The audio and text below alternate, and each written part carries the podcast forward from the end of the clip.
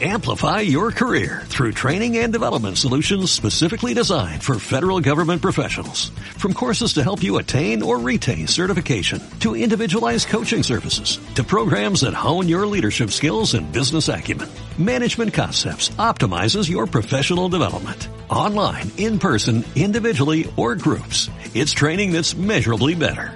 Learn more at managementconcepts.com.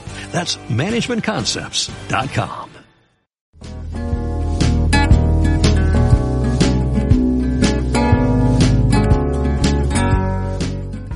Hola, bienvenidos a mi canal NutriTips. Soy la nutrióloga Karen de Anda.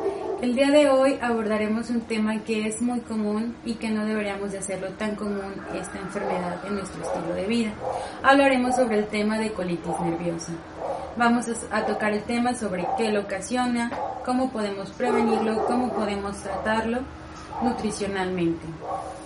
Entonces, la colitis nerviosa es ese síntoma que tenemos de inflamación estomacal o gastrointestinal, que tenemos problemas con gases, tenemos problemas de estreñimiento o de pronto tenemos problemas también con cuestiones de diarrea.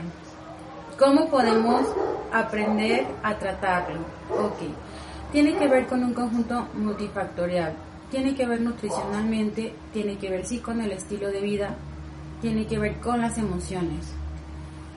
Por lo general, las personas que tienen a tener colitis nerviosa son personas que quieren controlar o tener todo la perfección. Y entonces en el momento que no resulta algo como lo querían, ocasiona que tengamos esos problemas estomacales y que lo primero que comamos nos ocasione esa inflamación gastrointestinal. Entonces, en esa parte pues tenemos que pedir ayuda o tener ese apoyo de un profesionista que sea en el área de psicología. Hablando del área de nutrición, pues existen alimentos que nos ocasionan inflamación. ¿Cuáles son?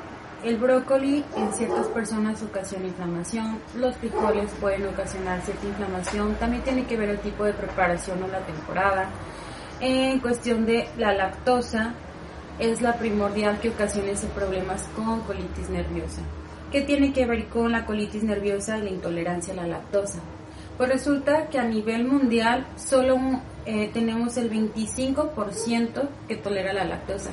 Quiere decir que a pesar de los años, a pesar de que nuestro cuerpo hemos, hemos adaptado la alimentación con los lácteos, el yogur, el queso, la leche y demás, aún seguimos siendo intolerantes un 75%.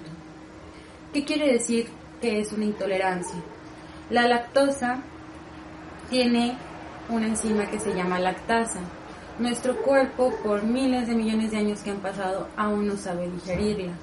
Entonces, el hecho de estar consumiendo productos con leche entera o que no digan deslactosada, vamos a ocasionar esa inflamación gastrointestinal, esos problemas con gases, esos problemas con episodios de estreñimiento o episodios de diarrea. Entonces, ¿qué es lo más recomendable en cuestión de lo de la intolerancia a la lactosa? Pues consumir leche deslactosada. Algo que también tenemos que hablar que es muy importante es sobre la microbiota intestinal. La microbiota intestinal es son miles de millones de bacterias que tenemos nosotros internamente en nuestro tracto gastrointestinal y que cómo podemos defendernos de, de esas hay bacterias buenas y hay bacterias malas. Entonces, cuando nosotros generalmente consumimos alimentos en la calle, eh, en cuestión de alimentos ácidos, ocasionan que esa microbiota intestinal se destruya.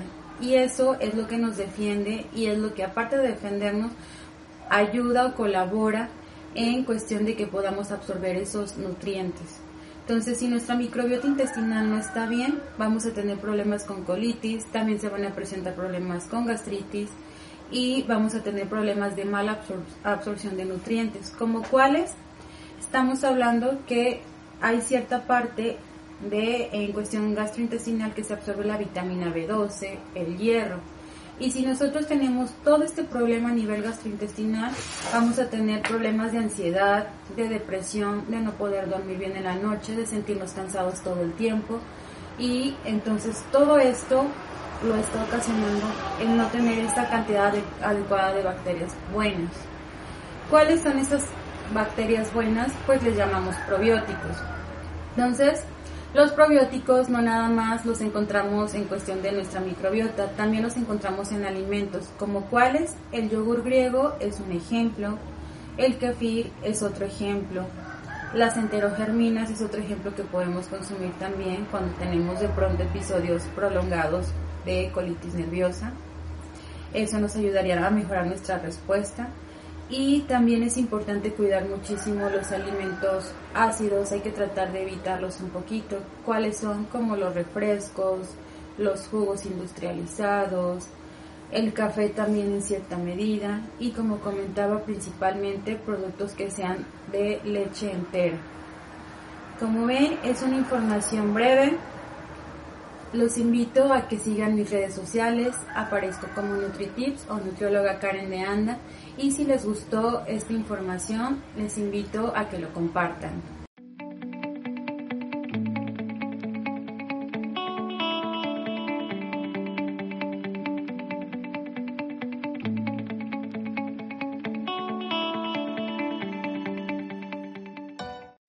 Amplify your career through training and development solutions specifically designed for federal government professionals. From courses to help you attain or retain certification, to individualized coaching services, to programs that hone your leadership skills and business acumen, Management Concepts optimizes your professional development. Online, in person, individually, or groups. It's training that's measurably better.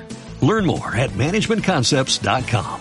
That's managementconcepts.com.